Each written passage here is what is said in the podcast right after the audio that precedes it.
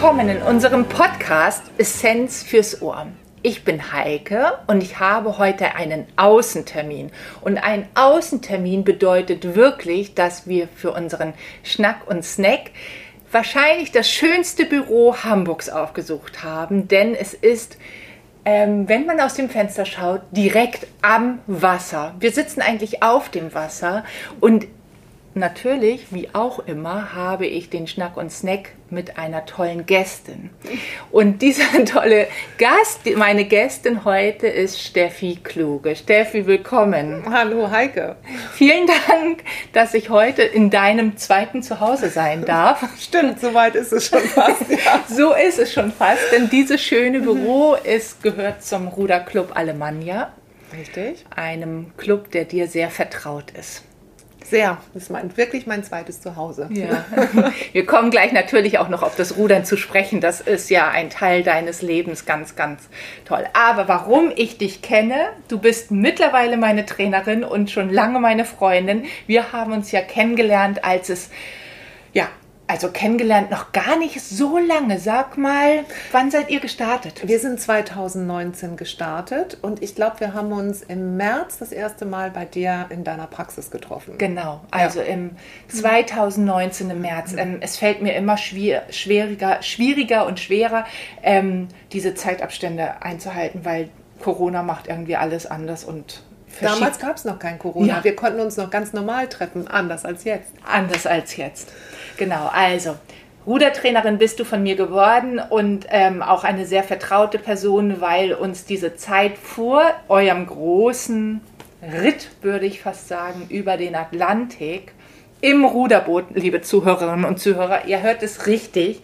Die Steffi ist zusammen mit drei weiteren Mädels ähm, als Hamburger Frauenteam ja, von La Gomera nach Antigua gerudert. Wir kommen da gleich noch drauf zu sprechen, weil das will ich nicht so einfach abhaken. Aber Steffi hat noch viel mehr zu berichten, warum es eben Essen und Ernährung immer so ein großes Thema ist für sie.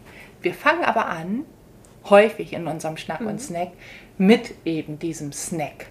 Und ähm, du konntest dich nicht entscheiden. Erzähl mal, wie es bei deinem Snack ist. Das war mir fast ein bisschen peinlich. Ich habe zu Heike gesagt, das kann ich gar nicht machen, das kann ich gar nicht mitbringen.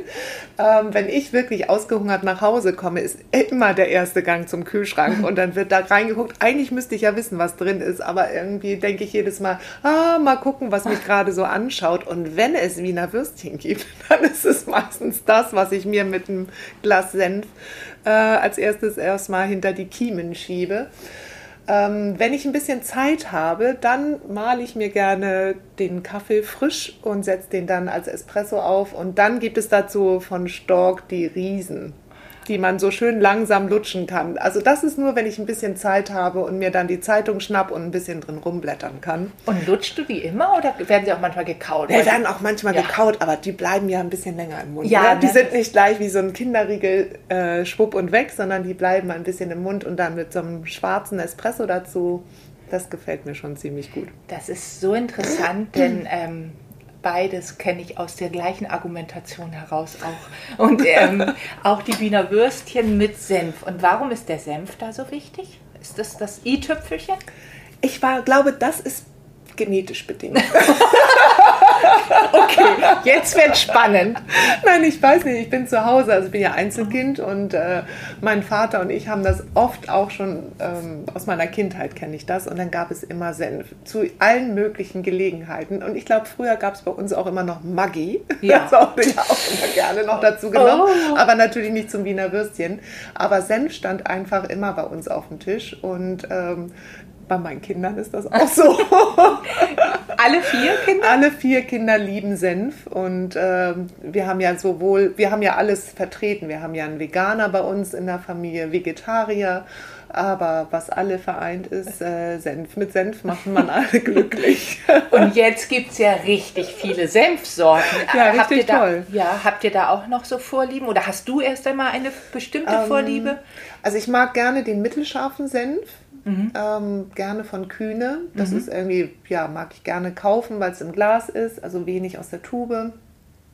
Aber ich bin gerade am überlegen, ob wir auf dem Meer auch Senf mit hatten. Ich glaube nicht. das fehlte. Auf Eines der Fall. Dinge, die beim nächsten Mal. Eines der Dinge, die mit müssen nächstes Mal.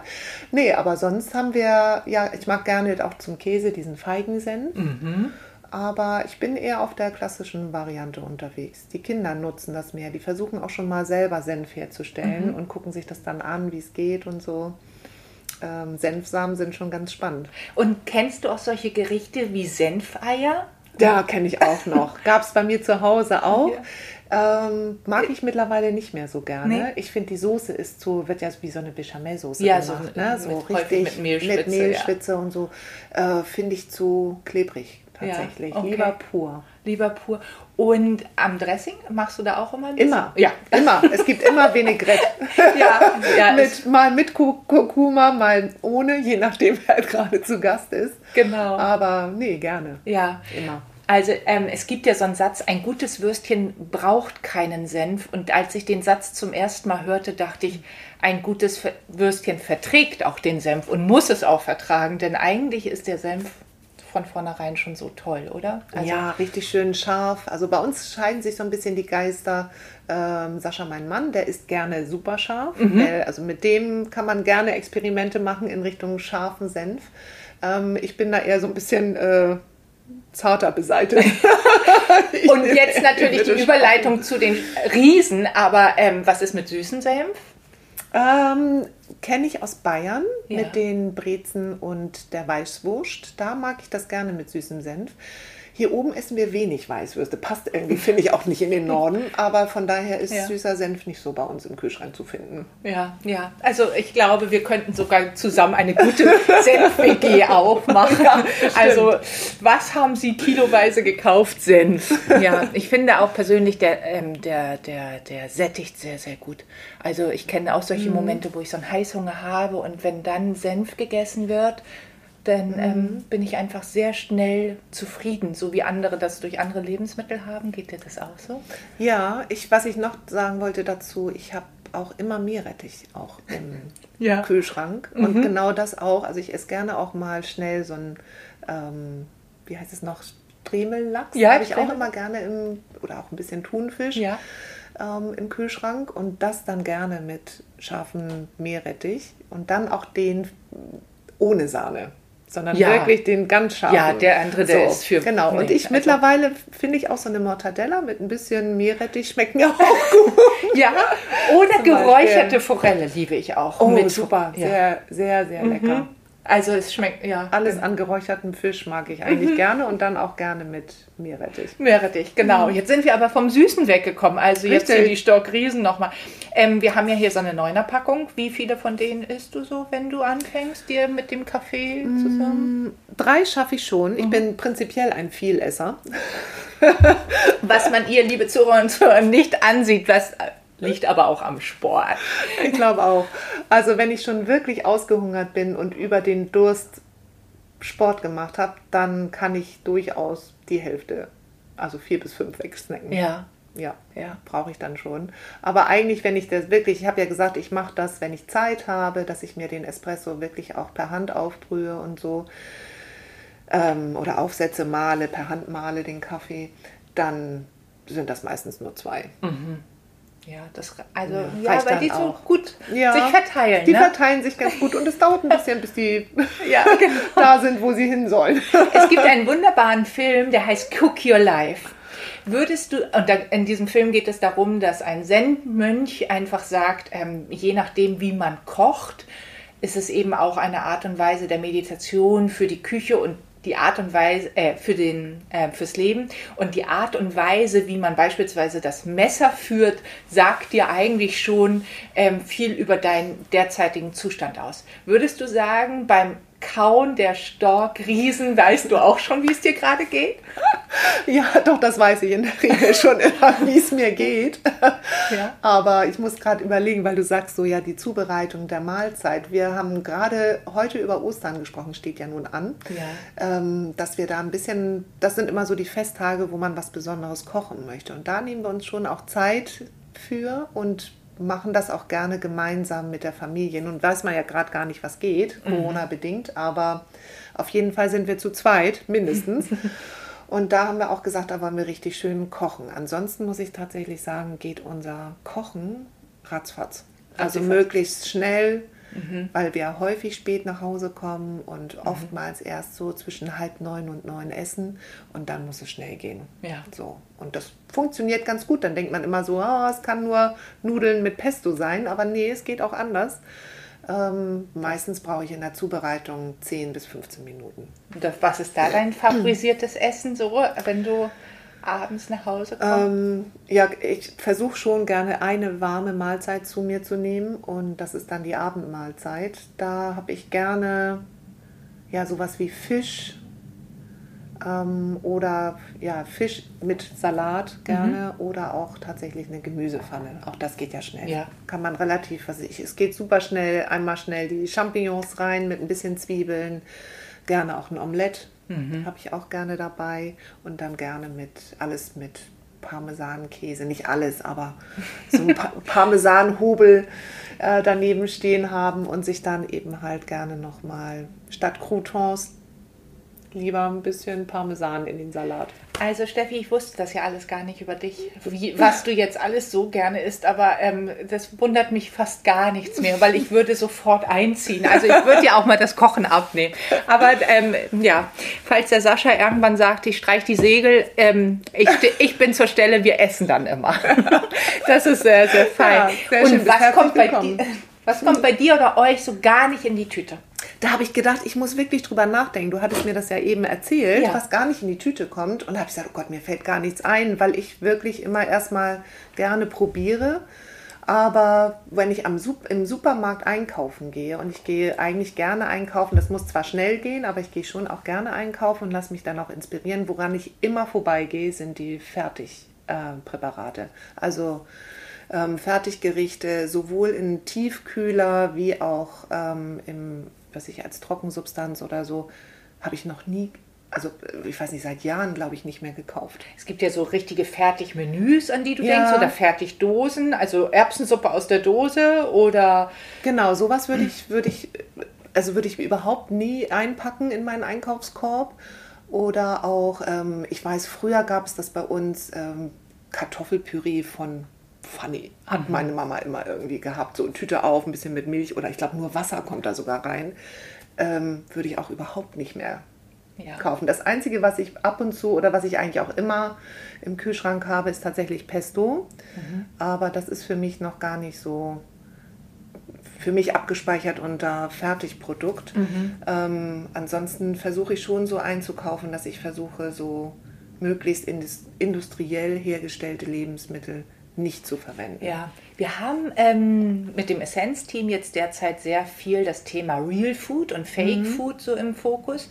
Und da gibt es eine sogenannte Nova-Skala und die sortiert sozusagen ein, ist das ein natürliches, naturbelassenes, unverarbeitetes Lebensmittel oder macht man aus diesen natürlichen, unverarbeiteten Lebensmitteln nach Rezeptur ein Produkt. Da würde dann beispielsweise das Pesto reinfallen. Und dann gibt es diese Abgrenzung da, wo man noch E-Nummern einsetzt, also alles, was Zusatzstoffe angeht, oder wo man aus einem Vollkorngetreide das hochvermahlt und dann irgendwelche Weißmehlprodukte. Das sind, glaube ich, diese hochverarbeiteten Lebensmittel, die du meinst, oder die, ähm, wo man E-Nummern auf der Zutatenliste Ja. finden würde. Ich glaube, man findet fast auf, also sag ich mal, wenn ich jetzt Kichererbsen im Glas, also das Ja. ist schon etwas, was ich kaufe oder auch Kidneybohnen oder sowas, dass das eben schon fertig ist, dass ich die nicht mehr kochen muss. Ähm, da, auch da findest du ja eh Stoffe drin. Also Ja. natürlich weniger als jetzt in diesen Fertiggerichten, sage ich jetzt mal Hühnerfrikassee oder sowas. Aber ähm, natürlich hast du auch da schon eben Ja, Stoffe drin. ja, ja. War das schon immer so, dass du dich so für Essen und gutes Essen interessierst? Oder wann ist der Wandel gekommen? Also bei mir hat man mit 18 Jahren eine Colitis ulcerosa diagnostiziert und da ging es mir richtig schlecht. Also es ist immer, ich glaube, es ging mir da noch verhältnismäßig gut, wenn man diesen Krankheitsverlauf kennt, wie er enden kann. Aber ich habe mich einfach vom Bauch her richtig unwohl gefühlt und ähm, Ich würde sagen, vor, also mit den Kindern natürlich, habe ich angefangen, bewusster zu kochen und auch bewusster darauf zu achten, was ich einkaufe und wie ich das verarbeite.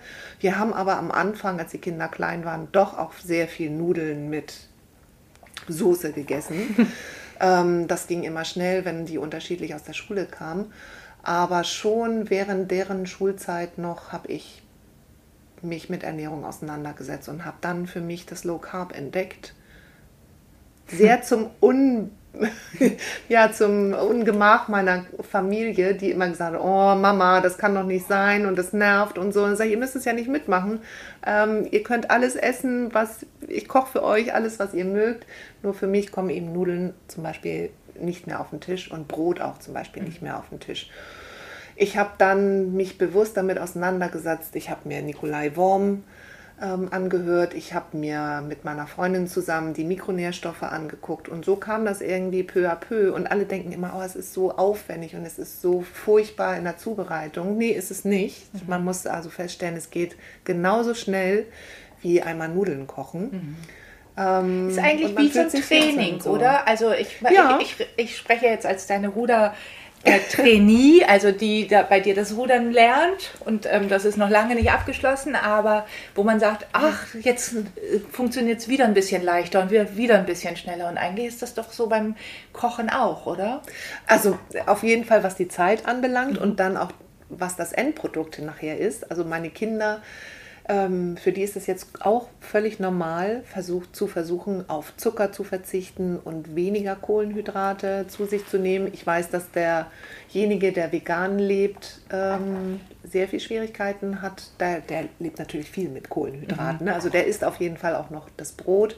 Ansonsten zelebrieren wir das jetzt einfach. Also wenn es Kohlenhydrate gibt, wir essen zum Beispiel immer am Wochenende gibt es immer Brötchen. Mhm ähm, weil einfach das auch so eine schöne Mahlzeit ist. Wir haben sonst im Alltag keine Zeit, richtig zu frühstücken und dann ist es am Wochenende einfach wirklich schön. Dann kommen auch oft viele, ja, die Kinder mit ihren Partnern und wir sind dann häufig zehn und zwölf Leute am Tisch. Dann kommen noch mal ein paar Ruder. Unter normalen Bedingungen jetzt natürlich gerade nicht, aber unter normalen Bedingungen mhm. sind wir gerne am Wochenende auch mal 14, 15 Leute am Frühstückstisch. Und ähm, dann genießt man das auch nochmal mhm. anders. Also wir essen deutlich weniger Brötchen dann auch. Wir essen, wir snacken dann halt immer mal so ein bisschen Käse oder Wurst oder eben ähm, gerne auch so eingelegtes wie Gurken oder eingelegte Tomaten mhm. oder auch Oliven. Das ist immer dann ein schöner bunter Teller. Und ähm, dann braucht man gar nicht mehr so viel Das hört sich so gut an und es wird Zeit, dass diese Zeiten ja, wieder kommen, oder? Unbedingt, wo also wir, unbedingt, wo das ist. Mir fehlt das auch. Also ja. es ist jetzt wirklich so, dass wir sagen, so, ja, schon innerhalb der Familie sieht man sich wenig. Mhm. Ja. Das ist das, das ist schon. Und Essen ist ja auch was Emotionales, was man gerne mit, mit anderen teilt und so. Ich will nochmal zurück zur Colitis kommen, weil vielleicht weiß nicht jeder, was das ist von so. den Zuhörern und Zuhörern. Okay, kann ich gerne erzählen. Das ist eine chronisch entzündete Darmflora. Äh, es gilt als Autoimmunkrankheit. Man weiß noch nicht genau, woher das, äh, worin das begründet ist. Mhm. Ähm, fängt häufig, glaube ich, in der Pubertät an, mhm. hat man mir so gesagt. Und äh, mein Schlüsselmoment war irgendwie nach Diagnosestellung, dass ein Arzt im Krankenhaus sagte, also Sie können sich schon mal darauf vorbereiten, Sie werden nie Kinder kriegen können äh, oder Kinder kriegen, weil einfach das auch ein bisschen hormonell gesteuert ist. Also Östrogene feuern die Colitis auch an. Vielleicht sollte ich diesen Mann nochmal aufsuchen mit meiner Kinderschar. Ja. Aber das war damals für mich eigentlich das Schlimmste, was man mir gesagt hatte. Mhm. Und ähm, es gab damals noch überhaupt kein Wissen über, also jedenfalls nicht, dass mir das im Zuge meiner Erkrankung und meiner Diagnosestellung ähm, gesagt wurde, eine Ernährungsberatung dazu. Mhm. Also von gar keiner Seite, weder von Arztseite noch von ähm, Krankenkassenseite, was jetzt ja heute schon durchaus normal ist. Also wenn mir jemand sagt, er, er fühlt sich im Bauch nicht wohl, dann sage ich immer, geh zu Heike. oh, danke, danke, danke. Nein, Sehr tatsächlich, schön. weil ja. wir ja bei dir in der Praxis diese tolle Waage auch kennengelernt haben und einfach, dass es Instrumente gibt, die die Körperzusammensetzung ja, deutlich machen und ja. eben zeigen, wo ein Mangel besteht und so. Das gab es damals gar nicht so. Und wir waren, ich war da so ein bisschen lost in space, also dass mhm. man gesagt hat, ja, was macht man denn dabei? Und da kam meine Großmutter ins Spiel, die sagte so, weil ich auch so extrem viel Gewicht verloren hatte, wir müssen dich ein bisschen wieder aufpäppeln.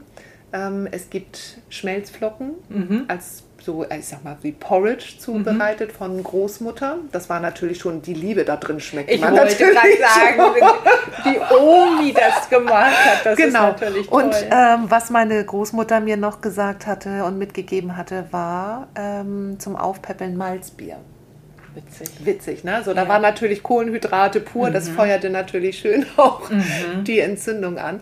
Aber ähm, nichtsdestotrotz habe ich da tatsächlich dann auch Gewicht wieder zugelegt und das war ganz gut. Und Sport hilft. Und Sport hilft, ja. Ja, also war damals schon so. Und ähm, muss ich sagen, je mehr Sport ich gemacht hatte, äh, umso besser wurde eigentlich der Bauch. ja, also desto mehr kann diese Entzündung und diese, Mhm. ähm, also der Körper für sich selber auch heilen. Ne? Wenn du chronisch das Wort chronisch gesagt hast und eine chronische Entzündung im Bauch, also Mhm. im Darm war, hat dir das damals Angst gemacht? Unabhängig jetzt von dem Kinder, nicht Kinder. Mhm. Also na, das, war ja, das war ja nun auch zu einer Zeit, wo man dann doch schon mal ein bisschen darüber nachgedacht hatte, so Ja. mit, im jungen Erwachsenenalter. Ähm, richtig Angst hat mir das, glaube ich, nicht gemacht. Es war einfach so, ja, komisch. Ja. Es passte irgendwie gar nicht. Also ich fühlte mich, ich habe gedacht, das passt nicht zu mir. Ich will das eigentlich nicht.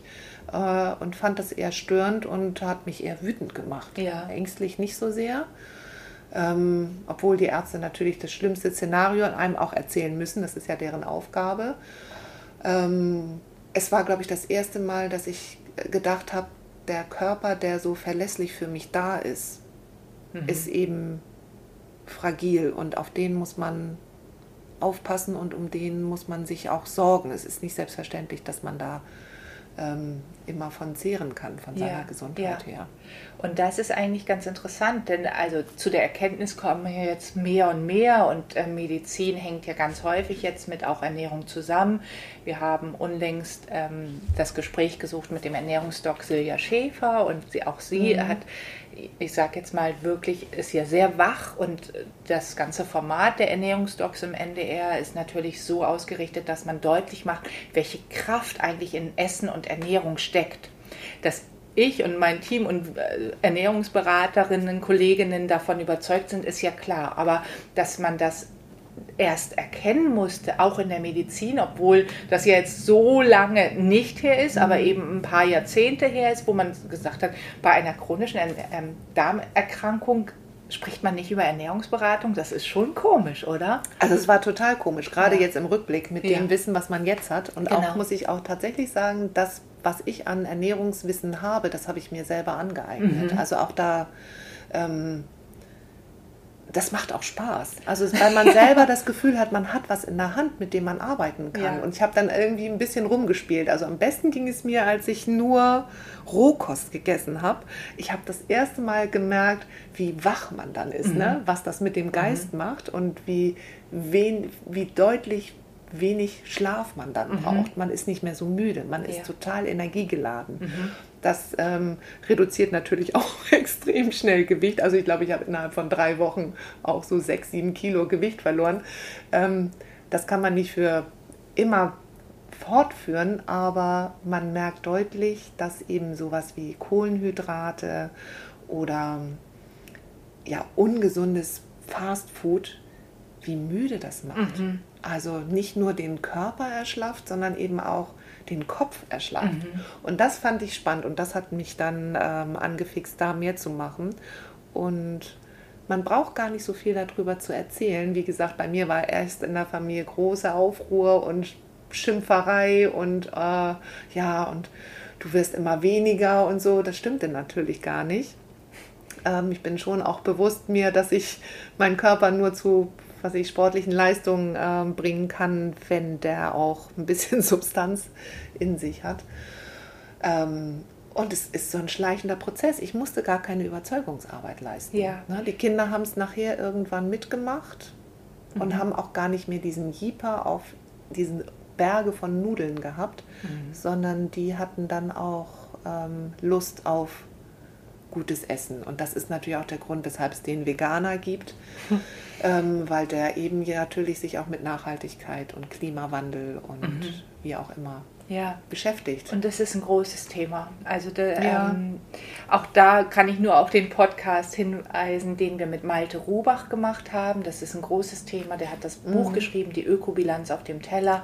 Und das wird ähm, der Podcast ist einfach sehr, sehr spannend. Er wird noch ausgestrahlt werden, liebe Zuhörerinnen und Zuhörer, falls ihr in der, in der Liste schaut. Der ist noch nicht dabei. Ähm, wir schieben nämlich die Steffi vorweg. Ach so, oh, oh da bin ich geehrt. ja, ja, bitte. Und wenn man dich erlebt, und das ist eben so schön, dann würde man nie denken, dass dich eine Krankheit wie die Colitis eingeholt hat in jungen Jahren in deinem mhm. Leben, weil du eben gar nicht das ausstrahlst, dass du belastet bist.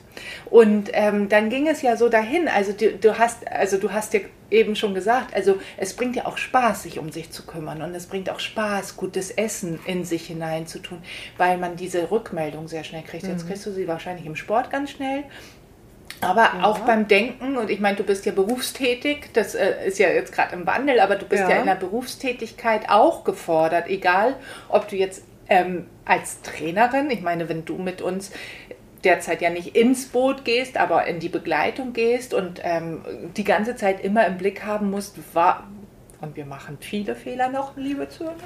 Äh, und, und, es geht, und es geht nichts dir, an dir vorbei. Dann musst, also du hast ja ganz viele Dinge im Blick und musst dich hochkonzentriert auch auf solche Tätigkeit einstellen.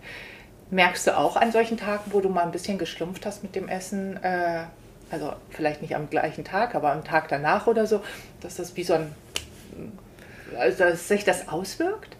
Doch, es wirkt, wirkt sich aus. Ja. Also was ich immer feststelle, was dürft ihr jetzt eigentlich gar nicht so richtig hören, aber was ich immer feststelle, wenn man emotional so und auch körperlich so erschöpft nach Hause kommt, dann ist natürlich auf der einen Seite das Wiener Würstchen mit dem Senf erstmal da.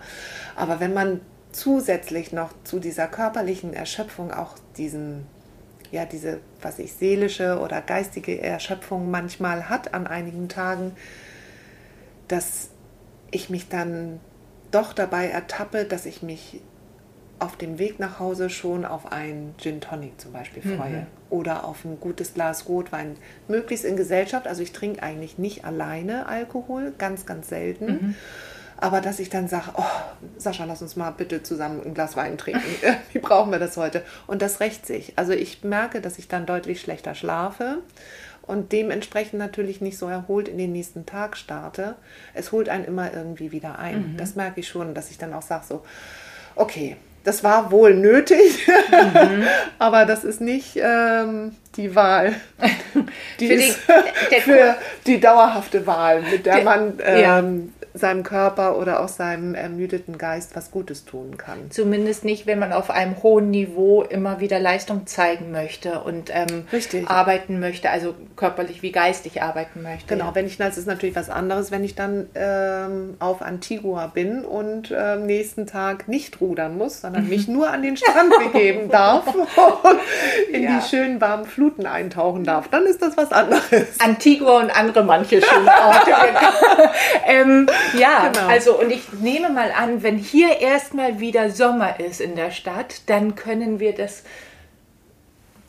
Gläschen Wein vielleicht auch hier auf dem Steg trinken. Ja, dann ist vielleicht ja. wieder ein Treffen in oh. größeren Gruppen mit oder ohne Abstand äh, vielleicht mal möglich. Die Sehnsucht ist groß, die Sehnsucht ja, ist wirklich. groß. Ja, Und ja. dann hat dich ja leider in deinem Leben nochmal ein Schicksalsschlag ähm, eingeholt. Gesundheitlicher Art, bevor wir dann... Ähm, ja. ja.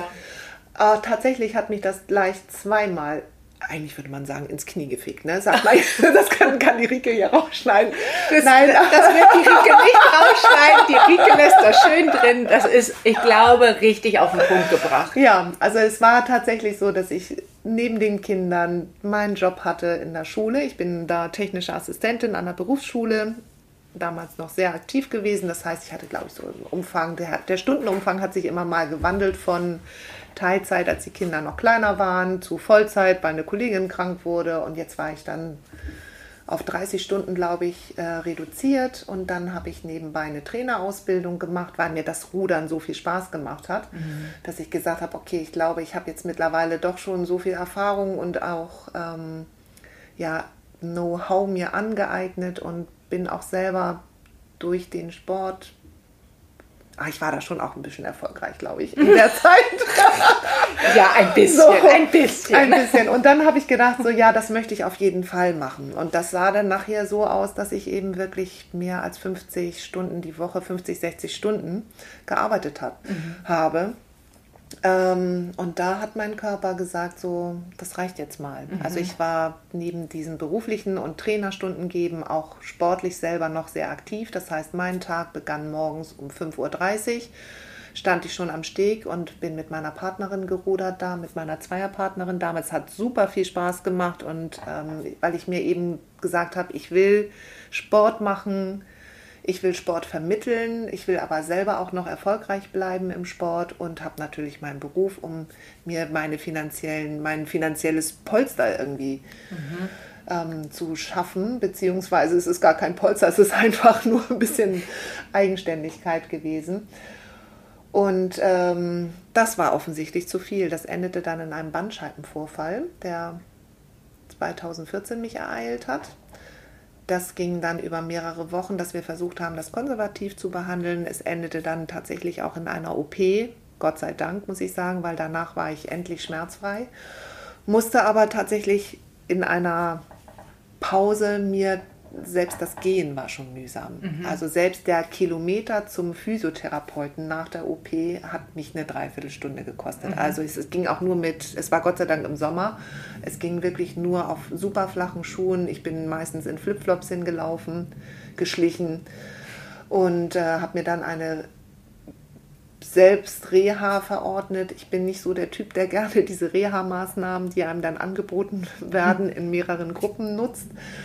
Ähm, ich bin dann nach Madeira geflogen und habe dort drei Wochen alleine Urlaub gemacht, um wirklich äh, wandernderweise wieder fit zu werden und meinen Rücken wieder ansteuern zu können und meine Muskeln aufzubauen. Zu bauen.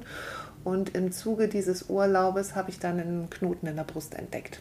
Mhm. So, das war natürlich nicht so toll. Mhm. Und dachte dann, naja, das wird schon irgendwas anderes sein und so. Nein, war es nicht. Also es war dann tatsächlich die Diagnose dann ähm, Krebs und da hatte schon die eine Physiotherapeutin, die mich im Rücken mäßig wieder fit gemacht hat, gesagt, Steffi, zwei so starke Erkrankungen hintereinander, überdenk mal dein Leben. Und ähm, ja, hat mich dann tatsächlich ein ganzes Jahr gekostet, ne? Mhm. die Krebstherapie mit allem drum und dran. Und ich wollte das nicht machen. Ich habe gesagt, weil ich gerade auch meine Mutter durch die Krebszeit gebracht hatte, auch die hatte Brustkrebs die gleiche Variante und man hat dann trotzdem festgestellt, es ist nicht genetisch bedingt, Gott sei Dank. Mhm. Aber tja, das war schon wirklich ein Schlag in die Magengrube und die Frauenärztin hatte dann zu mir gesagt, als ich sagte, also ich habe das jetzt kennengelernt, wie das geht mit Chemo und ich finde die Folgen und die Nebenwirkungen so furchtbar, ich mache das definitiv nicht. Mhm. Und dann kam eben halt der Satz, dann stirbst du das hört man sich nicht so gerne an, ne? so nein, nein. Und dann war ich auch so sauer, muss ich tatsächlich, ich war richtig wütend, weil ich gesagt habe, ich habe mich so gut ernährt, ich mhm. habe mich low carb ernährt, ich habe mich nicht ketogen ernährt, ernährt das muss mhm. man schon auch sagen, aber ich habe so auf die Ernährung geachtet und ich war so gut ja auch körperlich eigentlich aufgestellt. Ne? Mhm. Ich war dann wieder fit, ich hatte wieder Muskeln, ich habe mich wirklich um mich gekümmert und dann kriege ich trotzdem so einen scheiß Krebs. Ey, mhm. wie doof ist das denn? Und dann habe ich gesagt, okay, das ist ja nun nicht die Herangehensweise. Irgendwie müssen wir das ja arbeiten. Die Therapie muss noch anders aussehen. Ja, ich habe dann tatsächlich alles gemacht. Also ich habe die Chemotherapie gemacht, ich habe die Bestrahlung gemacht, ich hatte eine OP zwischendrin noch. Hat ein Jahr, wie gesagt, gedauert und ich glaube trotzdem, dass die Ernährung mich so gut durch die Zeit, durch diese Zeit auch gebracht mhm. hat. Also es war, ich würde sagen, das Schlüsselmoment war natürlich, kann man sagen, die Chemotherapie, die hat super gut angeschlagen, aber ich war ernährungsmäßig gut aufgestellt und ähm, ich hatte auch noch eine sehr, sehr gute Heilpraktikerin. Das Einzige, was immer sein musste nach der Chemo, war, ich brauchte jeden Tag meinen Snickers. Ja? Mittlerweile nicht mehr. Aber da war das wirklich so, mein Highlight des Tages war immer ein Snickers, Snickers einmal so, so wegmuffeln. Ja. Ernährung ja. ist dann eine gute Supportivtherapie, nennt man das ja. Also eine ergänzende. Man kann die, ähm, jede Patientin, jeder mhm. Patient wählt ja so seinen eigenen Weg ähm, in der Therapie.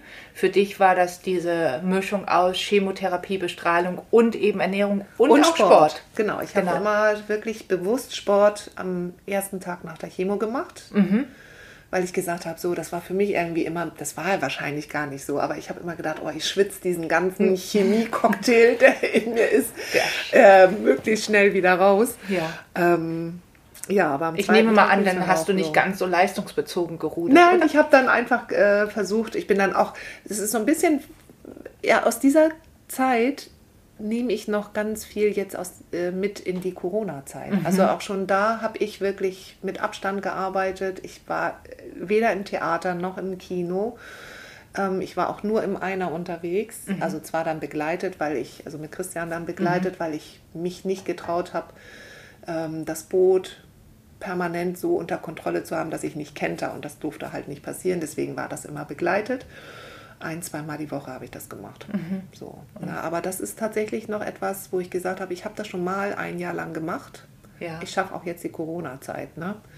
Das ist letztendlich genau das Gleiche. Ich mhm. war da immer ja. zu untypischen Zeiten einkaufen, habe wirklich Menschenansammlungen vermieden, war auch nicht im Café mhm. und nicht im Restaurant, habe mich immer nur draußen mit Menschen getroffen, um selber nicht noch zusätzliche Infektionen zu bekommen. Ja, es war halt schon so ein bisschen wie Corona. Ein bisschen wie oh. Corona. Also du bist gut trainiert sozusagen in die Corona-Phase gegangen, ja. obgleich das kann. Ähm, das war nicht so lang, ne? Ja. Das Corona haben wir jetzt schon ein bisschen länger. Ja, genau. So. Und dann kam ja irgendwann ein irrsinniger Entschluss. Also ähm, ja. irrsinnig ist er für alle die, die das nicht durchlebt haben, glaube ich. Und du weißt schon, worauf ich hinaus möchte. ja. ähm, der Grund, warum wir uns kennengelernt haben. Genau. Also, ähm, da muss ich ein bisschen ausholen, weil irgendwann klingelte David der Trainer. Das ist dein Trainer, ne? Auch mein Trainer. Ich, ich sammle genau. ein gutes Team an Trainern, weil auch ich muss natürlich für meine körperliche Fitness einiges tun. David war auch schon mal bei uns im Podcast, weil er ja eine wunderbare menschliche Art mhm. und Weise, ähm, Herangehensweise hat an was Physis, also Körperlichkeit eigentlich mit uns macht. Und er ist ja nun ein sehr durchtrainierter mhm. Mensch und ähm, trainiert Menschen wie mich, also normalos, ja. Und mhm ähm, hat aber auch eine Sichtweise, also wirklich eine, eine tatsächliche Sichtweise auf den Menschen, die einfach, also ähm, ja, ergreifend hört sich jetzt zu dramatisch an, aber die einfach, die, die, die greift. Und der David ist ein wahnsinnig toller Mann. Und der ähm, sagte denn, äh, Heike, kannst du dir vorstellen, Ernährungsberatung für Ruderinnen zu machen? Und dann habe ich gesagt, ähm, also ja, warum nicht? Weil das sind Einzelsportler, die sind meistens sehr, sehr gut, ähm, auf sich aufzupassen. Das sind anders nochmal als Mannschaftssportler. Ich habe ja ähm, selber Handball äh, gespielt, da war das jetzt, also Ernährung war da auch kein Thema, ja, das ist heute natürlich auch ein bisschen anders. Und aus der Erfahrung aus der Sportmedizin an der Uni kannte ich schon beruflich die Ruderinnen und Ruder, weil hier in Hamburg ist der Sport ja groß und ich war immer sehr beeindruckt ähm, und meinte, ja, wieso nicht? Und er so, ja, die haben Wildes vor. Und ich so, was? Und dann, ähm, ja, und dann hat er es gesagt, dass ihr vorhabt, über den Atlantik zu rudern. Und da fiel es mir ähm, wirklich, also äh, mir fiel dazu erstmal nichts ein, außer wie geil. Also das kann, glaube ich, keiner nachvollziehen. Und ich habe mich dann auch gefragt, was reitet euch? Ähm, aber dann kamt ihr in die Praxis. Und ähm, du hast es schon erwähnt, ich habe die Waage zur Messung der Körperzusammensetzung, weil das Wichtigste war ja für euch vier, ähm, dass ihr da nicht zu mager aufs Boot geht. Also ihr musstet ja so eine gute Mischung aus Körperfett und Muskelmasse haben. Und daher war mir die Begleitung so, so wichtig. Erinnerst du dich noch, als ihr das erste Mal da ja, wart? ich glaube, das war, ich glaube sogar, das war, war das nicht schon Winter? Nee. Ich, ich beinahe war auch. das nicht Winter? War Also- es nicht schon kalt? Also wir warten, auf jeden Fall waren wir schon Mhm. im Krafttraining. Wir hatten uns schon Krafttraining geholt. Deswegen, David hatte Katharina schon mal begleitet. Ich glaube, beim Laufen haben Mhm. Ja. die sich, übers Laufen haben die sich die, kennengelernt. äh, David ist ja auch nicht nur ein Kraft, äh, ja, sondern auch ein Läufer, ne? auch ein Läufer und Genau. was für ich glaube, darüber kam der Kontakt. Und, ich dann meine auch, das war im Winter, Ja. weil ihr es kamt so eingemummelt dahin. Ja, und Ähm, genau. ja. Und das war so, dass wir uns eben durch das Krafttraining, was wir dann gemacht hatten, auch schon merkten, dass wir so stark Substanz verlieren. Mhm. Also wir haben natürlich Muskelmasse aufgebaut, aber wir waren schon ganz schön dünn. Mhm. Und ähm, ich glaube auch keiner hat uns das zugetraut, dass wir schmalen Frauen das über den Atlantik schaffen würden. Und deswegen haben wir gesagt, wir müssen wirklich gucken, dass wir unseren Körper ernährungsmäßig fit machen. Und das hatte David Katharina gesagt. Und deswegen sind wir dann zu dir in die Praxis gekommen. Genau. Und haben gleich am ersten Tag, sagtest du gleich, also Mädels, da waren wir noch nicht gemessen. Da Ja. waren wir noch gar nicht auf der Waage. Da haben wir nur gesprochen und dann sagtest du, also, es geht eigentlich nur, indem ihr einen guten Fettstoffwechsel habt und dass ihr aus diesem Fettstoffwechsel eure Energie zehren könnt. Das heißt, wir müssen euch auf Low Carb bringen. Und dann fiel bei dreien, das fiel denen wirklich alles aus dem Gesicht, weil Maike in ihrem Job als Ärztin hat immer eine Haribo-Tüte auf dem Tisch gehabt. Ich glaube, ich weiß gar nicht, ob sie das noch hat. Ich war gerade bei ihr. Nee, hat sie jetzt nicht mehr. Aber da war irgendwie immer eben was Süßes, weil auch Maike durch ihren Job permanent kamen neue Patienten. Es ist keine richtige Pause da. Und wenn, dann geht das immer nur ratzfatz schnell rein. Und natürlich sind Kohlenhydrate Energielieferanten. Ja. Catchy sagte auch gleich, oh Gott, Mhm. ohne Schokolade. Und Timna auch, das geht nicht. Sie waren wirklich konsterniert und haben gesagt, oh Gott, ist das furchtbar. Deswegen. Ja.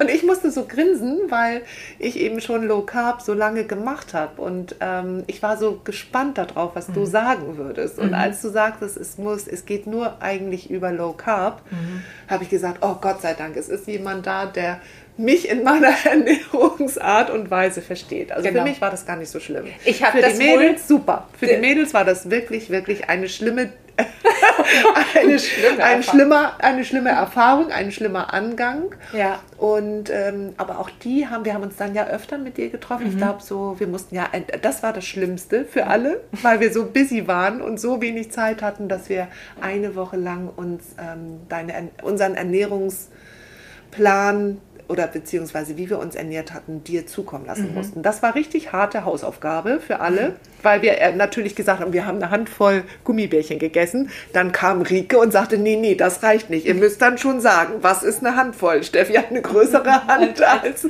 Maike.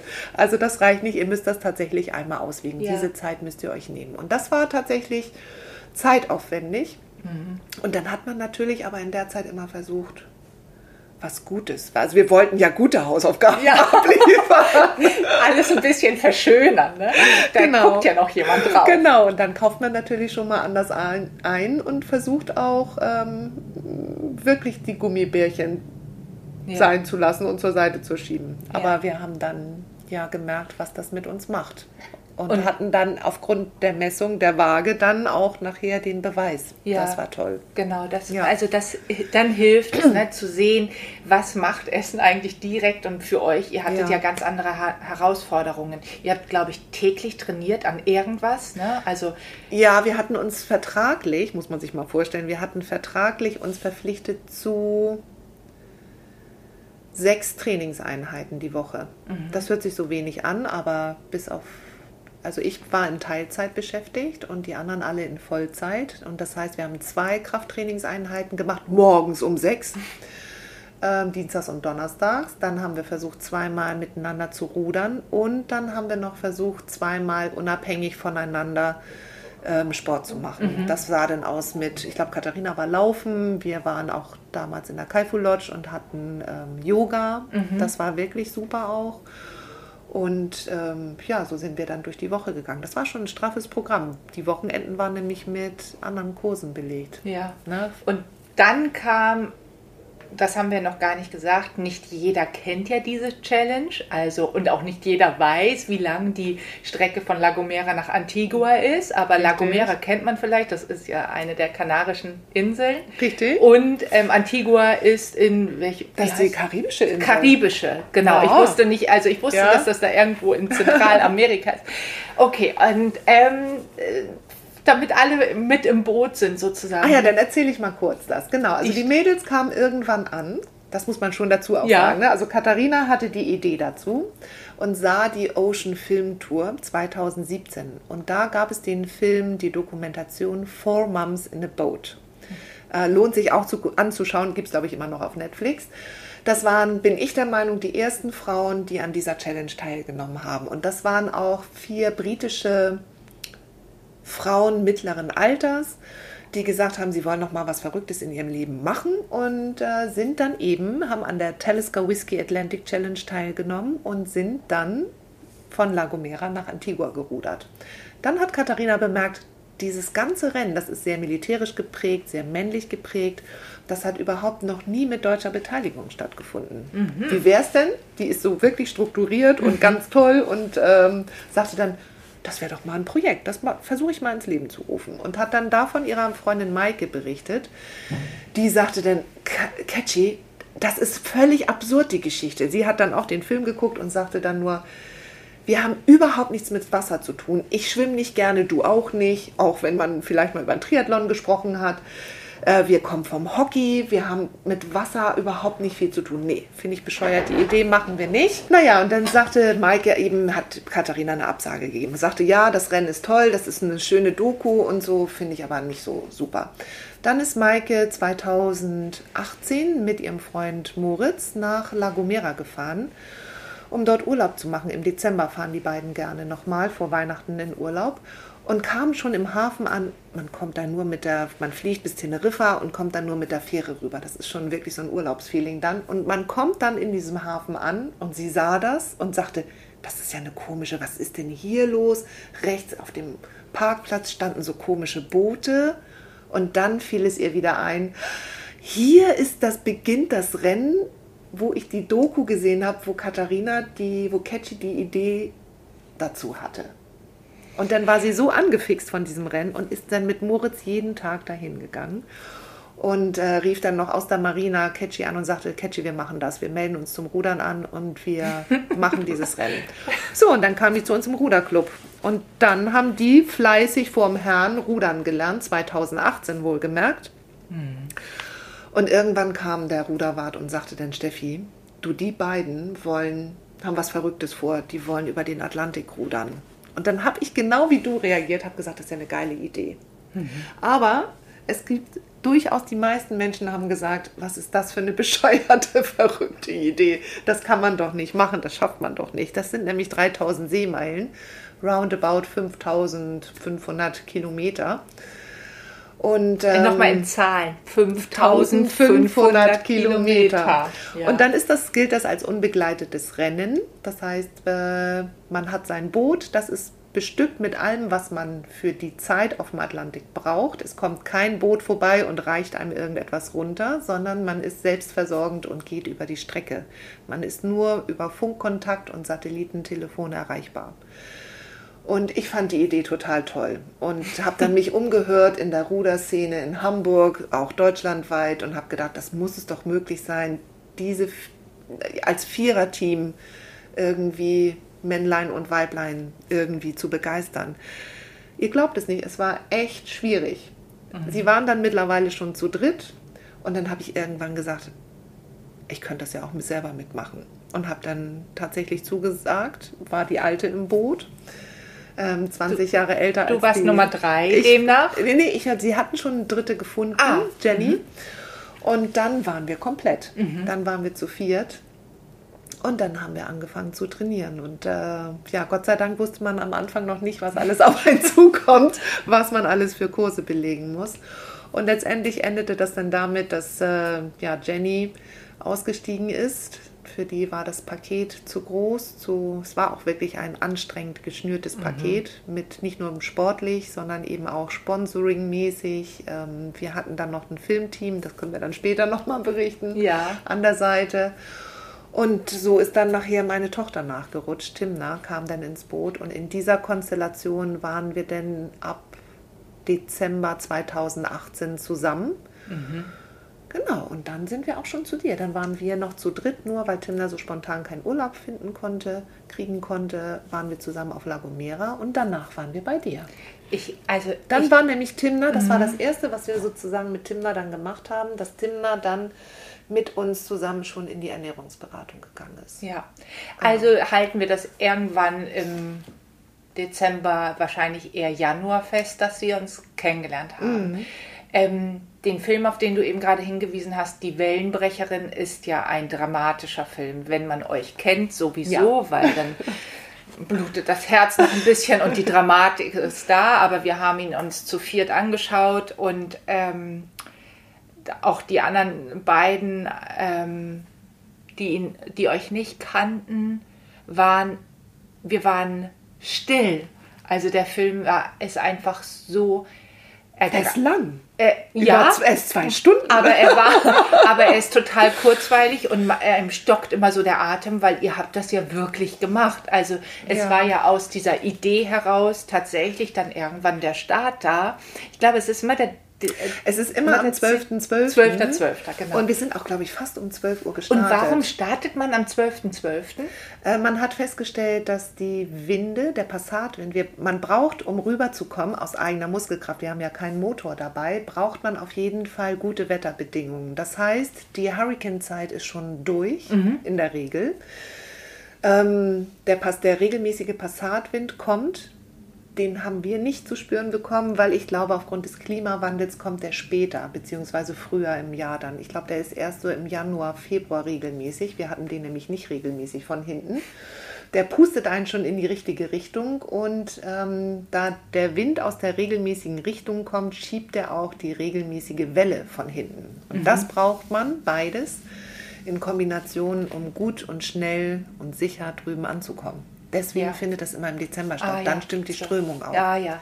Genau. Und ähm, da bin ich ja dann ausgestiegen als Ernährungsberaterin, weil da habe ich keine Ahnung wa davon, was man an also was man an Bord haben kann, aufbereiten kann, mitnehmen kann, damit einem einerseits die Laune erhalten bleibt. Snacks. Snacks. und zwar alle Art. Und ähm, ja. aber auch, dass die Kräfte erhalten bleiben. Also ich meine, seid ihr denn einige Tage unterwegs gewesen? Ähm, also das darfst du gleich nochmal berichten, ja. wie lange. Aber die Auswahl der, der, der, der, Dinge, die ihr dann mitgenommen habt, auch zum Essen, ja. ja ähm, wie wurde die dann von euch getroffen? Äh, das hatten wir, aber ich glaube, das haben wir auch mit dir noch zusammen, ja, zusammen gemacht. Wir hatten, wir, man wusste, dass man 60 Kilokalorien pro Kilogramm Körpergewicht mitnehmen musste. Mhm. Und du hast unsere, unser Körpergewicht ja zugrunde gelegt und wir haben mit dir die Kilokalorien, die wir täglich brauchen. Bei, wir sind 24 Stunden, sieben Tage die Woche ähm, nonstop am Rudern gewesen, jeweils zu zweit mhm. im Zwei-Stunden-Rhythmus. Also jeder hat zwölf Stunden am Tag äh, auf dem Rudersitz gesessen. Und die anderen zwei Stunden hat man dann mal eine hat man dann Verschnaufpause und, und, hat gegessen, Körperpflege betrieben und äh, Reparaturen gemacht, geschlafen. Auch das gehörte mhm. dazu. Das waren maximal eine Stunde 40 am Stück. Und von daher wusst, weiß man, dass das sehr zehrend ist. Deswegen dieser immens hohe Kalorienverbrauch.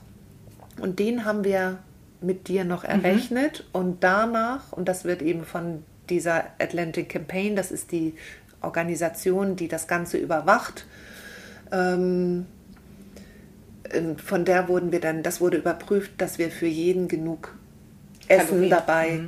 Kalorien an Bord hatten. Mhm. Und das haben wir dann generiert aus einem Shake, dem sogenannten Plenty Shake, ein wirklich, ich kann das noch trinken, ich finde den wunderbar, den hatten wir auch schon in der Vorbereitung uns immer zum Krafttraining hinterher gemacht. Und aus Outdoor Food. Also mhm. wirklich, was wir hatten, wir hatten eine Entsalzungsanlage an Bord, die batteriebetrieben ähm, innerhalb einer Stunde äh, 30 Liter Wasser, Süßwasser aus Salzwasser produzierte. Und das war unsere, letztendlich unsere Nahrungsquelle, wenn man und so will. Und das Ganze Solar betrieben, oder? Solar betrieben. Also ja, ihr hattet genau. Sonne hatten, hattet ihr ja ausreichend, oder? Äh, gar nicht so sehr. Habe ich heute noch mit Tim darüber gesprochen. Äh, wir, gefühlt war es mehr kalt als warm und wir hatten auch durchaus wolkige, bedeckte Tage. Das hatte äh, unser Wetter- und Wetterrouter sozusagen hier in Hamburg auch immer im Blick. Ähm, wir mussten immer zum Höchststand der Sonne den Watermaker anschmeißen, mhm. damit der, die Batterie nicht zu sehr belastet wurde. Ja, also dieser Watermaker hat 30 Liter Wasser pro Tag produziert. Wir brauchten 16 Liter für uns vier und da haben wir eben Wasser aufgekocht für diese Outdoor-Food-Nahrung. Das kennt man, glaube ich, bei Globetrotter mhm. gibt es das auch. Da hat man so ein Pulver gefriergetrocknet. Das gießt man mit Wasser auf. Das haben wir dann eben morgens schon fertig gemacht und dann konnte das ein bisschen aufquellen und dann haben wir das gegessen oder eben kalt diesen Shake angesetzt. Und das hat die Atlantic Campaign tatsächlich kontrolliert, dass wir da genug an Bord hatten. Und wir haben ungefähr dieser Plenty Shake hatte 2000 Kilokalorien und dann haben wir zwei Packs von diesen Outdoor-Food-Nahrungen fertig gemacht und wir hatten, das war das Beste, 1000 Kalorien aus Snacks generiert und hatten für 60 Tage Essen an Bord. Und ich kann euch sagen, als wir auf Antigua ankamen, waren die Snack-Pakete allesamt leer gefuttert. Wir haben nachher noch eins ganz unten im Gepäckraum gefunden. Eins war dann noch übrig, aber letztendlich haben wir die Snacks von, von 60 Tagen aufgegessen. Mhm. Wir hatten aber noch aufgrund von Seeübelkeit und äh, wenig Appetit relativ viel von dem Outdoor-Food übrig. Mhm. Und auch das wurde gezählt. Also mhm. Also wir haben deutlich zu wenig gegessen. Und das war genau das, was du uns im Vorwege gesagt hast. Du hast gesagt, ihr werdet wahrscheinlich diese Menge an Kalorien nicht zu euch nehmen können. Ja, und das ja. war das, was wir mit dir trainiert hatten. Mhm. Das war auch, das ist so, ähm, das kann man sich ja gar nicht vorstellen, wie, wie viel Energie so ein Körper erzeugen kann, selbst mhm. ohne Essen, weil ihr konntet mhm. ja auch mhm. einiges gar nicht ähm, bei euch behalten. Also die Seekrankheit war ja durchaus auch ein Begleiter für euch? Ja, also bei mir, ich habe noch am letzten Tag gespuckt. Ich bin offensichtlich keine Meeresbraut. Mhm. Timna hat das ähm, die ersten drei Tage richtig schlimm gebeutelt. Der, die hat nachher auch tatsächlich eine Infusion von uns bekommen. Auch mhm. das hatten wir ge äh, gelernt. Wir mhm. hatten First Aid at Sea gemacht äh, wie man Zugänge legt. Wir hatten ja Glück, dass Maike so fit genau. war und das gemacht hat, aber mhm. wir hätten das auch, auch wir anderen drei hätten das mhm. machen können. Ähm, Jetzt habe ich ein bisschen den Faden verloren. Also die äh, Seekrankheit genau, hat euch, und genau hat uns dann schön gebeutelt und Timna hat noch bis Silvester spucken müssen. Danach wurde das besser und ich immer mal wieder das hat uns schon limitiert. Und Timna konnte diesen Shake nicht trinken, weil sie das am Anfang immer probiert hat. Ein Shake geht so unglaublich schnell in einen rein. Mhm. Und wir wussten natürlich, dass wir essen müssen, um unseren Körper auch fordern zu können in der Weise, in der es, genüt, in der es notwendig war. Und ähm, da geht so ein Shake ganz schnell rein. Das mhm. andere muss man löffeln. Und ihr glaubt es nicht, auch das war alles anstrengend. Also so eine Packung leer zu löffeln, dauerte einfach zu lange. Ich habe mich auf die Plenty Shakes ähm, konzentriert. Komplett reduziert. Mhm. Ich habe nur Plenty Shakes, ich habe nur Plenty Shakes und Snacks gehabt. Ähm, deswegen haben Timna und ich unsere Essenspakete äh, gewechselt. Timna hat nämlich dann meine, mein Outdoor-Food dazu bekommen. Mhm. Und ähm, hat nur Outdoor-Food und Snacks gegessen. Und ja, so haben wir das geschafft. Wir sind deutlich leichter in Antigua, auf Antigua angekommen. Ich habe elf Kilo Gewicht reduziert. Das war schon sehr, sehr grenzwertig. Ich wollte gerade sagen, also wenn man den Film Die Wellenbrecherin sieht, ja. dann ist es schon sehr eindeutig, dass ihr alle an, sehr an Körpersubstanz ja. verloren habt. Und ähm, es gibt eine Szene mit dir, da beugst du dich nach vorn und holst etwas und dann dachte ich, hui, hui, hui, hui, du bist ja sowieso schon eine schlanke Frau, aber so ja. schlank, also da hat das, das war Raubbau auch am Körper, würdest du das so sagen? Ja, das war Raubbau, also was heißt Raubbau? Raubbau, glaube ich, klingt so, das macht man bewusst. Wir haben ja. das natürlich in dem Sinne bewusst gemacht, dass wir uns dieser Challenge ausgesetzt haben, aber wir haben natürlich nicht bewusst mhm. äh, Gewicht reduziert und wir wussten auch, dass wir daran arbeiten müssen. Also es war wirklich körperliche Arbeit zu essen. Und ich war immer sehr traurig, wenn ich gerade so leckere Erdnüsse in mich hineingeschüttet hatte. Und dann kamen ja. die wieder raus. So eine Scheiße. ja, also das ist, das, daher ja, An so einer, auf so einer Tour wird Essen wirklich zur Arbeit und Essen auch zur Nahrungsaufnahme, oder? Ja, das wird genau. Es ist nicht mehr so sehr Genuss und ihr glaubt es nicht, was wir vermisst haben. Wir haben als allererstes wirklich natürlich gewachsene Nahrung vermisst. Wir haben so sehr nach frischem Obst und Gemüse gejippert, kann man tatsächlich sagen. Wir hatten am Anfang hat uns noch ein Freund auf La Gomera einen riesen Sack Apfelsinen gekauft. Ich glaube, es waren drei Kilo oder so. Wir hatten keinen Platz mehr. Wir wussten nicht, wo wir diesen Jutesack hintun sollten und haben ihn dann einfach in unsere Küchen Badezimmer-Ecke gestellt und dann hat uns das schlimme Wetter erwischt und wir mussten Timna auf die Orangen platzieren und danach könnt ihr euch das vorstellen, waren einige Orangen nicht mehr so gut nutzbar. Letztendlich mussten wir ganz viele entsorgen, weil die dann aufgeplatzt waren und dann auch anfingen zu schimmeln. Und wir haben wirklich fast geweint, als diese Orangen weg waren. Wir, die letzte Orange haben wir, glaube ich, innerhalb der ersten Woche gegessen und wir haben fast geweint, als die dann weg war. Mhm. Und als wir auf Antigua ankamen, war das Erste, was wir wirklich essen wollten, frisches Obst und Gemüse, was natürlich da auch äh, da ist. Ne? Also frische o Mango und ähm, Paradies. Papaya und das war einfach mhm. so, so, so wunderbar. Und wir haben Spielchen gemacht. Wir haben Essensspielchen gemacht. Wir haben gesagt, ja, ich habe euch jetzt das Frühstück bereitet. Wir sind mal eben im Savuri gewesen und haben die kleine Luise, das kleine Frühstück bestellt, nur Käse. Besonders lecker heute Gorgonzola. Und äh, so haben wir uns unsere Snacks gereicht. Ähm, oh, ja. Und weil wir das so sehr vermisst haben. Currywurst Pommes war auch ein Highlight, was wir uns gerne mhm. ähm, bestellt ja, hätten. Ja. Gab es nicht. Das, also Essen hält ja auch so Leib und Seele zusammen. Mhm. Ist das auch, ähm, ging das manchmal an die Moral auf dem Schiff, wenn das Essen jetzt, also das eine ist, wenn es nicht im Körper bleibt, weil man wieder erbricht, aber auch, weil man, ähm, weil man eigentlich auf anderes Lust hat, dass das äh, an die an die Stimmung, an die Moral in sich, also an, ja. innerhalb eigenen Person gegangen ist? Also ich würde zur nächsten Challenge auf jeden Fall anderes mitnehmen. oh, ja, jetzt schieß los, die Fantasie. Ja. Also. also ich würde auf jeden Fall Apfelmus mitnehmen, zum mhm. Beispiel sowas. Und wir hatten deutlich zu wenig Salziges mit. Mhm. Wir waren so auf, weil wir auch so lange verzichtet hatten auf süße Sachen. Wir hatten natürlich ganz viel Und jetzt darf, Sachen. Alles, jetzt darf alles mit. Das hattest du mhm. uns ja auch gesagt. Auf dem Boot dürft ihr essen, was ihr mhm. wollt. Hauptsache ihr nehmt irgendwelche Kalorien zu euch. Ähm, da hatten wir deutlich zu, zu wenig von mit. Es, sonst hätten wir diese Spielchen nicht ins Leben gerufen. Also mhm. natürlich geht das auch irgendwie an die Substanz und auch an auch gerade auf die Stimmung schlägt das. Wir sind äh, zu jeder Schicht gegangen mit irgendwelchen Snacks in den Taschen. Mhm. Also ich habe heute noch, ich habe gestern meinen Smog angezogen, das ist so ein Ölzeug und das hatte vorne so eine Känguru-Tasche, so mhm. zieht man sich über den Kopf und dann war vorne, habe ich noch einen äh, Raw-Bite-Riegel gefunden. Also wir hatten immer Energieriegel dabei, das musste, war ja natürlich draußen dann auch immer alles nass. Äh, Lakritz, also alles, was intensiv schmeckt, hatten mhm. wir eigentlich gerne. Mhm. Ne? Wir hatten Schokobons dabei, Schokolinsen, das war Timnas Liebstes ähm, Pfefferminz mit Schokolade gepaar, gepaart. Das war super.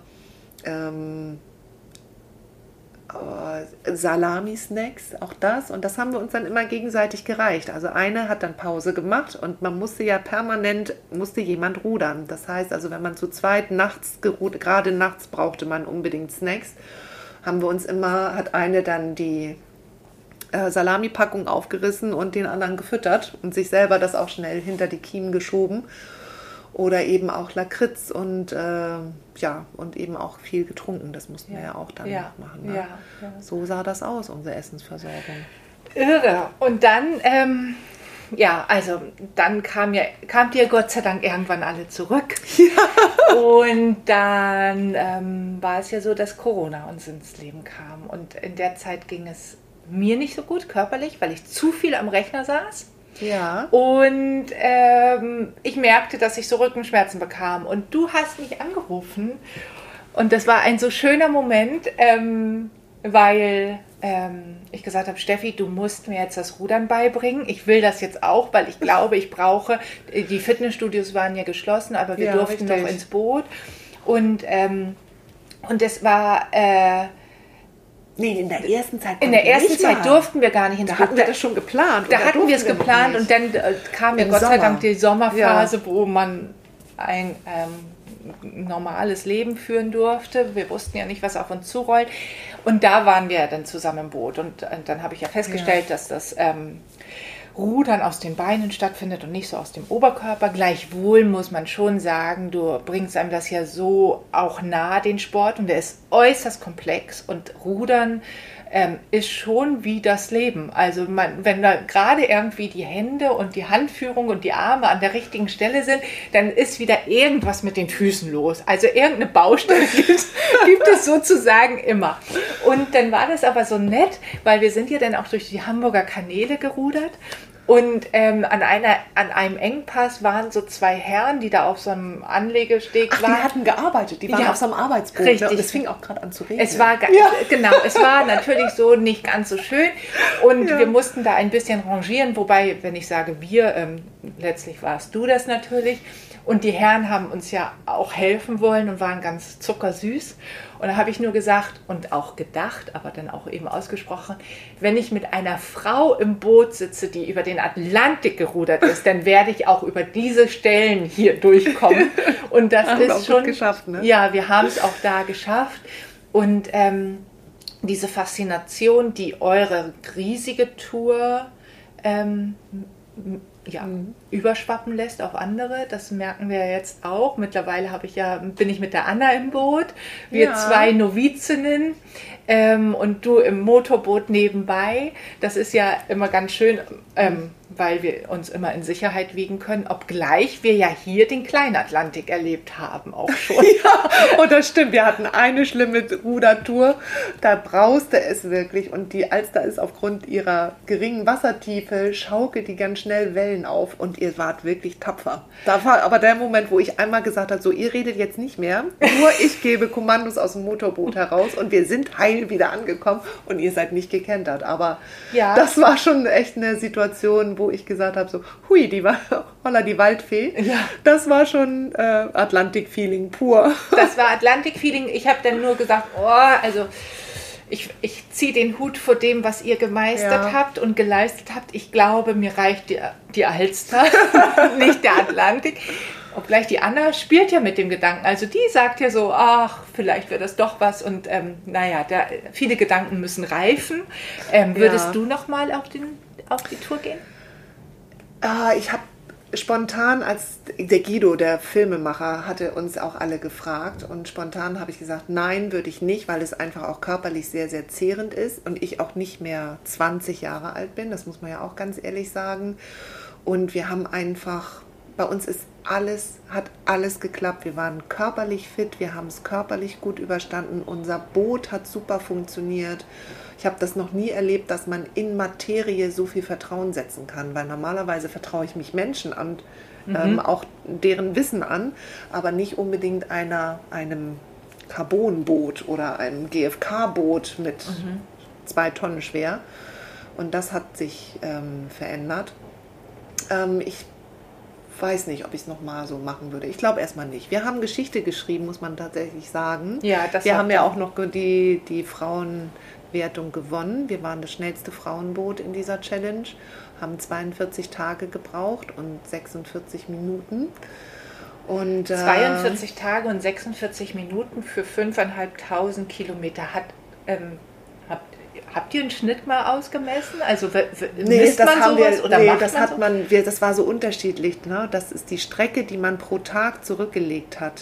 Mhm. Das war natürlich abhängig von Wind und also von Wetter und auch unserem Vermögen. Wir waren am Anfang die ersten drei Tage nur zu dritt, weil Tim da gar nicht rudern konnte.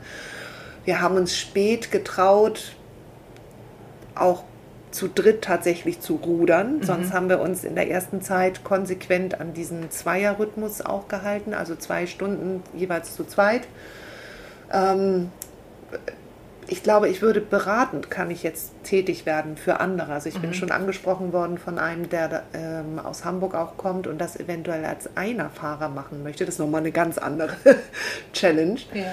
Im Einer darüber zu rudern. Ähm, ich glaube, ich bin eine gute Beraterin, was das bedeutet, was die Vorbereitung bedeutet, was eben auch das Essen bedeutet. anbelangt. Mhm. Ähm, das kann ich mir vorstellen. Mhm. Ich glaube, ich nee, dafür bin ich zu wenig seefest. Also ich, es ist nicht schlimm, ja. also auch das hat man gelernt, dass Seeübelkeit nicht hinderlich ist. Man kann es trotzdem schaffen, mhm. man kann es auch gut schaffen, also wir sind durchaus gut auch angekommen. Was wir ganz besonders genossen haben, was man nochmal sagen muss, wir haben auf Antigua alle zwei Stunden Massen an gutem Essen zu uns genommen. Wirklich ja, viel. Und das ist zurückgeblieben. Wir alle, glaube ich, haben mehr Achtung vor der Natur, mehr Wertschätzung zu Essen. Das ist mhm. immer noch so. Das ist bei mir bei jedem Einkauf so. Ich beschäftige mich noch mal ganz anders mit Ernährung, mhm. mit Nachhaltigkeit und auch ähm, ja, mit Natur, wie wir mit der Natur umgehen, wie wir Natur schützen können, weil das ist das Nonplusultra was glücklich macht und mhm. was uns am Leben erhält. Ja, und jetzt hast du das, zeigst du uns ja auch dann, wenn du hier als Trainerin bist und wir sind ja eine kleine Gruppe von vielen, die bei ja. dir jetzt das Training genießen können und dürfen. Das ist ja schon toll. Dann hast du da nach dem Training ja immer ganz vorbildlich auch dein Snack und Essen. Stimmt, ja. Das, also ähm, alle, die mich aus der Ernährungsberatung kennen, die wissen, wie wichtig das Essen nach dem Sport ist. Und die Steffi, ja. die macht das so ideal. Ähm, ich sage immer, das ist dein kleines Angeberfrühstück hier. Das, ähm, das stimmt, hast du gesagt, Angeberfrühstück. genau. Also, ja. weil das ist wie aus dem Bilderbuch. Und äh, ähm, weil du ja auch einfach kraftvoll sein musst, wenn du deine ähm, Trainees hast, die hier mit dir ja. Ähm, dich ja auf unterschiedliche Art und Weisen brauchen ähm, auf, dem, auf dem Boot, ähm, weil weil Rudern eben so eine komplexe, tolle Übung ist. Aber ich möchte, ich möchte so die Lanze für diesen Sport brechen, weil ähm, ich für mich festgestellt habe, ich habe das ja jetzt rein sportlich gesehen, der Anlass war für mich ein körperlicher. Also, mhm. dass ich gesagt habe, ich muss was für die Rückenmuskulatur machen, weil ähm, das, die Fitnessstudios hatten noch geschlossen. Ja, das war richtig. ja auch eine ganz blöde Zeit. Und dann habe ich gesagt, ich muss das auch über Sport machen. Das habe ich auch immer gelernt gegen ein, ein Schmerz, also wenn er nicht zu extrem ist, natürlich kann man mit Sport ganz viel lösen. Und das hat es ja auch gemacht. Also Rudern mhm. hat ganz viel verändert in meiner Körperlichkeit. Aber es war eben auch so toll, mit dir etwas ganz Neues im Leben kennenzulernen. Also wie gesagt, der Rudersport ist ja sehr komplex. Mhm.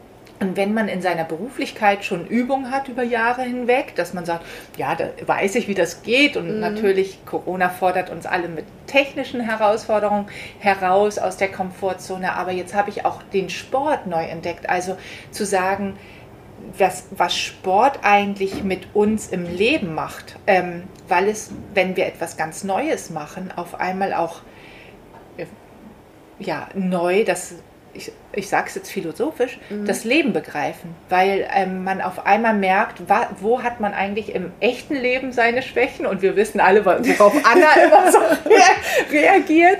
Und ähm, wo ich auch merke, ähm, Geduld zum Beispiel zu haben, ist ja ein irres Thema auch auf dem ja. Boot und das richtige Timing zu haben und sich auf, wenn man im Zweierboot ist, auf jemand anderen einlassen. Und ich finde das so wahnsinnig schön und toll und bemerkenswert, wie du das alles im Blick hast, wenn du als Trainerin dabei bist. Also da ist so viel zu beobachten. Da ist so viel zu beobachten und was ich immer sage, den Ruderschülern, ähm, wirklich, was du sagst, Geduld und der Ruderer freut sich über jeden gelungenen Schlag. Das merkt man auch sofort. Man kriegt wirklich Rückmeldungen. Dann gleitet das Boot mit einmal und es ist so, es fühlt sich so leicht ja. an und so schwerelos an. Und ähm, ich finde es so besonders schön, ähm, dass man auch im hohen Alter, also wir haben hier im Club unter normalen Bedingungen einen, den plus äh, 80 plus mhm. Achter. Das mhm. finde ich so, es macht mich richtig glücklich, wenn ich diese acht Männer sehe, es sind Männer, ähm, die hier in den Achter krabbeln, kann man schon sagen. Die sind, das ist immer deren Schwierigkeit, das Boot ins Wasser zu bekommen. Da kriegen sie immer Hilfe und Unterstützung. Und sie müssen sich auch helfen, gegenseitig ins Boot zu bekommen, mhm. zu kommen körperlich. Wenn die erstmal im Boot sitzen, dann können die hier richtig toll rudern, in ihrem hohen Alter noch. Wenn sie dann wieder an den Steg ankommen, dann brauchen sie wieder Hilfe, um rauszukommen. Aber letztendlich ist das ein Sport, den man eigentlich sein Leben lang machen kann, der ein Leben lang Freude bereitet. Und dieses Gefühl zu haben mit einer Mannschaft, ob es jetzt im Zweier ist oder ob es im Vierer, Sechser oder Achter ist, gemeinsam zu schwingen mhm. das zu haben und dann einen guten Schlag hinzubekommen, das macht, also mich macht das glücklich. Und mich ich glaube, ja, und ich glaube, ja. wenn man das vermitteln kann und weiß, dass das eigentlich von der mhm. Komplexität her ein Sport ist, der vergleichbar ist mit Stabhochsprung, weil so viele Bewegungsabläufe hintereinander geschaltet werden müssen, dann hat das nochmal eine ganz andere Faszination. Und ich freue mich so, dass, ihr, dass ich euch da so habe anstecken können weil das wirklich, ja, ich finde, Rudern macht glücklich. Rudern hat mich aus vielen schwierigen Situationen, also Sport einfach, aus vielen schwierigen körperlich bedingten Situationen gebracht.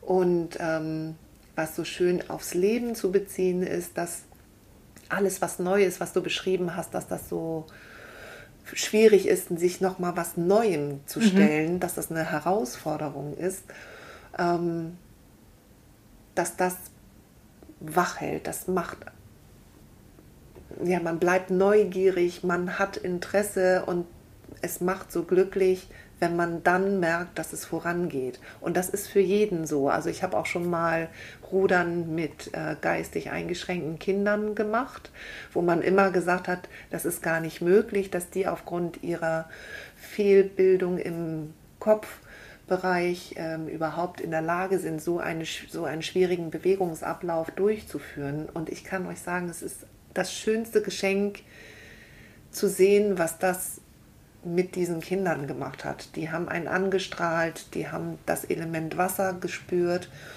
ähm, was ihnen sonst gar nicht im mhm. normalen Alltag wahrscheinlich begegnet wäre. Die konnten zum Beispiel, einige waren nicht in der Lage zu schwimmen und wir haben es trotzdem, eigentlich ist es Voraussetzung ähm, zu rudern, dass man auf jeden Fall schwimmen kann. Und wir haben diese Kinder so abgesichert in Parabooten, ähm, dass die auch ohne schwimmen zu können, rudern konnten. Mhm. Ja, ja. Das ist einfach schön, wenn man merkt, dass Synapsen angesteuert werden. Ich sage immer, das ist Synapsensport auch. Das ist, also ich würde da ähm, sofort zustimmen wollen, weil das macht sehr wach und ähm, wir, ich merke das im Alltag komplett. Also, dass, dass man an solchen Tagen, wo man rudern war und auch wenn, wenn man sehr gefordert war beim Rudern, weil auch wir haben ja jetzt mhm. hier den, den Mini-Atlantik schon eben erlebt, ähm, dass man hinterher wach ist und, und der Tag dann kommen kann. Und ich glaube, das ist gerade, und die nächsten Herausforderungen auch kommen können. Also man ist nicht mehr so, so muss nicht blank ziehen und sagen, ich ähm, weiß gar nicht, wie ich damit umgehen kann. Ja. Das ist ähm, in, in diesen Situationen, die uns alle so herausfordert aus den Gewohnten, ist das einfach sehr, sehr schön, etwas Neues kennenzulernen, etwas, ähm, was Unvertrautes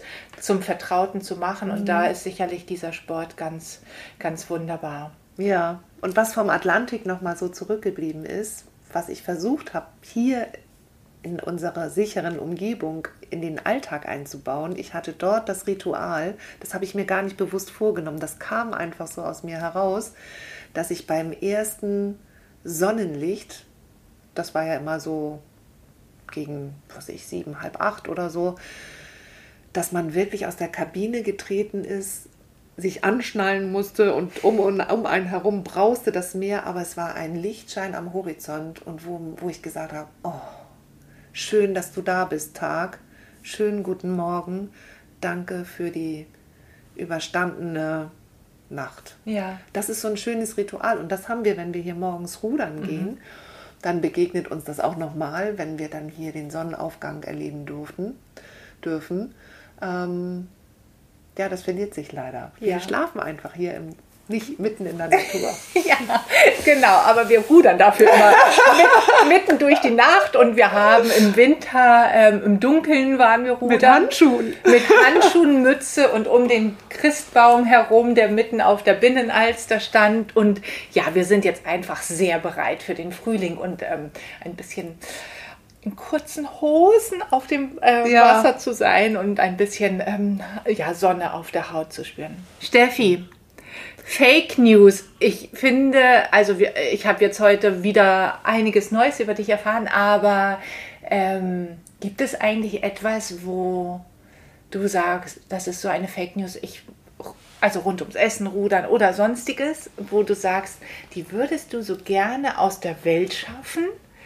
Und wir tragen mit diesem Podcast jetzt ein bisschen dazu bei.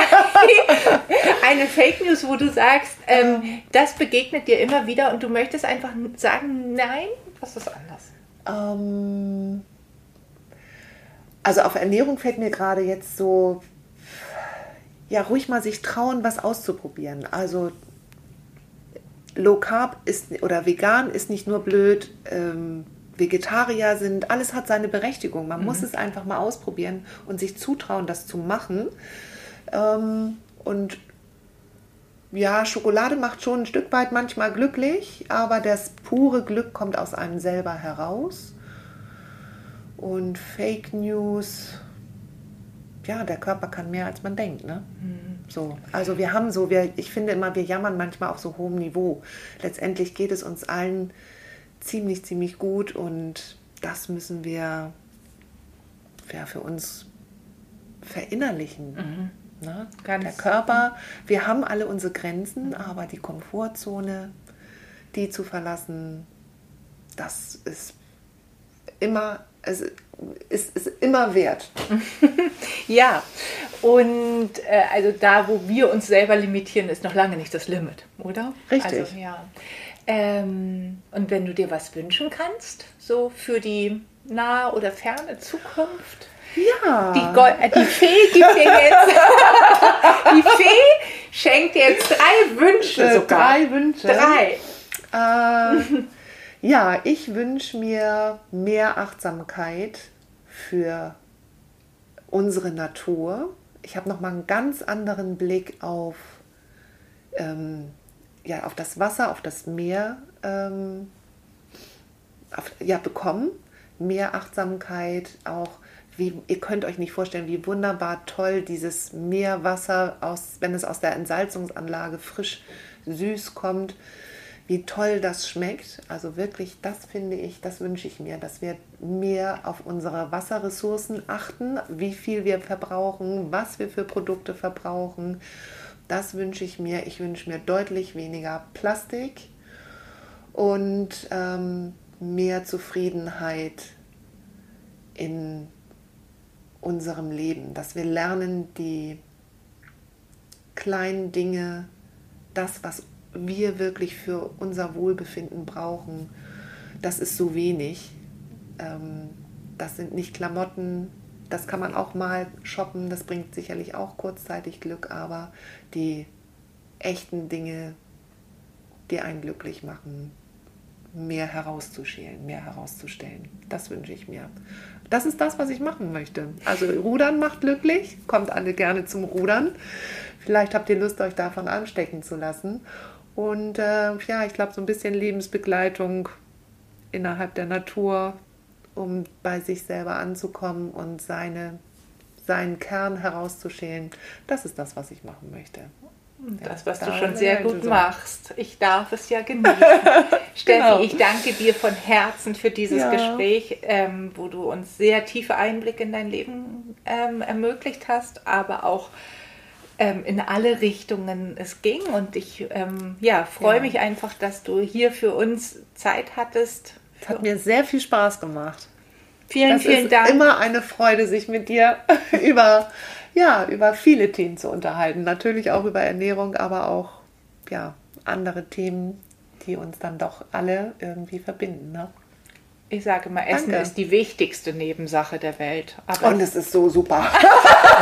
Also, ich freue mich auf die nächste Trainingseinheit und ich ähm, bleibt uns treu, liebe Hörerinnen und Zuhörer. Ähm, über mich könnt ihr Kontakt zu Steffi herkriegen, falls ihr in Hamburg seid und einfach mal schnuppern möchtet zum Boot. ähm, wir können es nur empfehlen und ähm, das, ja, da, dem ist nichts mehr hinzuzufügen. Und in den Show Notes werdet ihr den, ähm, den Club finden und ihr werdet noch weitere Infos finden, die rund um diesen Podcasts sehr wichtig sind und alle, die sich jetzt gar nicht mehr zurückhalten können und den Film unbedingt sehen wollen, die Wellenbrecherinnen. Auf Amazon Prime.